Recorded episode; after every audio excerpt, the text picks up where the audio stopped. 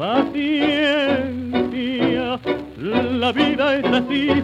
Quisimos juntarnos por puro egoísmo y el mismo egoísmo nos muestra distinto.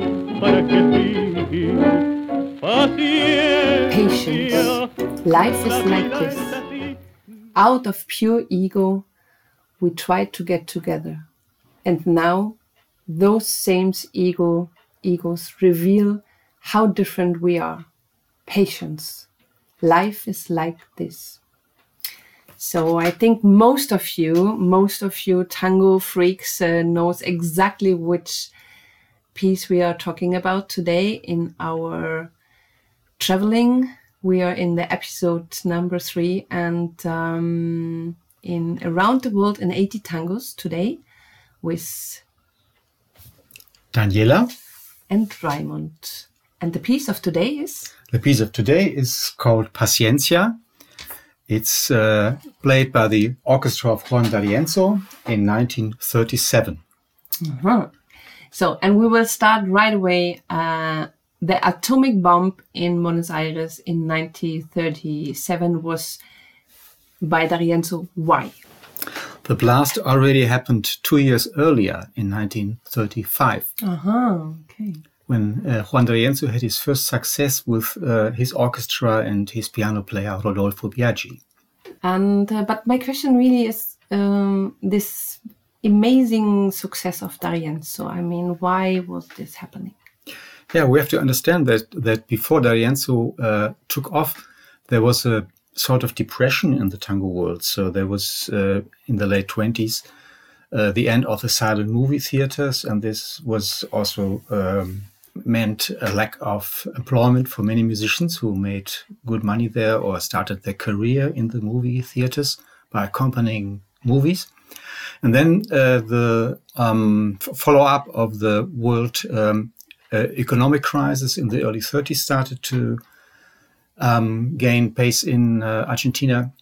And then 1935 was the accident, the death of Carlos Gardel Oh yes. in Colombia. And so many tango people thought this is the end of tango, this is the end of the world. And so uh, then D'Arienzo came and he said something different. And this was his huge advantage. Okay, and now t- tell something about his style, please. His style is uh, staccato, it's choppy, it's fast, uh, the arrangement are square, so it's really customer friendly. What you can expect, and this is really popular for the dancers. Oh, of course. So, and now please mention the singer and, and The singer is uh, Enrique Carbel. He is. Uh, I I didn't know him before. He was. Uh, he only made one recording with D'Arienzo, and the orchestra made only one uh, vocal tango in this year, thirty-seven. And he appeared before in radio stations, and uh, in in one moment he uh, came to the attention of Juan D'Arienzo. his real name. His was... real name was Efrain Enrique Barbel. And because uh, the tango, tango singers like to have flashy names, he changed his name into Enrique Carbel. Okay, and now of course, uh, we will have an extra podcast about Biaggi, but Biaggi was fired by D'Arienzo. The story is. The story is that uh, Biaggi was quite popular among the, in the audience, and uh, one of his um, features was uh, the waltz Lágrimas y Sonrisas, where he has a solo.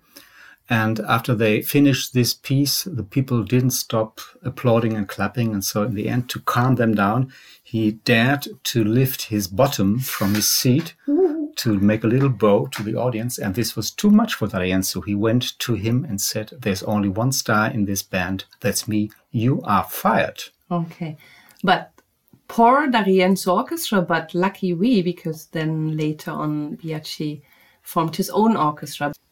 So all of these uh, famous orchestras had um, like groupies. So a lot of uh, people they are really hanging around with them and went to the concerts and milongas where they played and they had different styles on on clothes. the groupies of D'Arienzo had a nickname was not really yeah nice. it was it was a matter of style so for example the the, the people who only danced Carlos Di Sarli they had a different style in clothing they, they they had a sort of a way to dance in dignity and very calm and the D'Arienzo dancers were of course the opposite and so the the true uh, di sali follower would call the um, that D'Arienzo dancers the cabbage heads Oh, that was It not was nice. not very nice. No, no, Not no. very nice. So, but Aníbal Troilo, he said something about uh, nice thing about yeah there was there was of course complaint of the, uh, of the more sophisticated musicians about the success of this very simplistic player. And and once when uh, the players of Aníbal Troilo complained in front of the master uh, or they mo- uh, joked about D'Arienzo uh, Troilo said stop it because of D'Arienzo we all have work Yeah. And lucky we DJs in our time because um, D'Arienzo for me is always a great tool to to have in, in the pocket. So if um, if the floor is a little bored and the people are hanging around and don't know what to do, and then it's most of the time a good idea to just grab a tanda of D'Arienzo from this time and you bring some something on the floor that people get more happy and it's, yeah it's uh, nice to nice to do this so for all dj colleagues play more D'Arienzo play more D'Arienzo. And uh, now we are coming to the end of this podcast. And um, as always, we will put the whole song on our YouTube channel, uh, Tango Mundo. And nothing say more now. stay tuned Stay tuned Wait for the next episode coming soon, coming tomorrow of Around the World in 80 Tangos with Daniela. and Raimund from Berlin. Bye bye. Take care.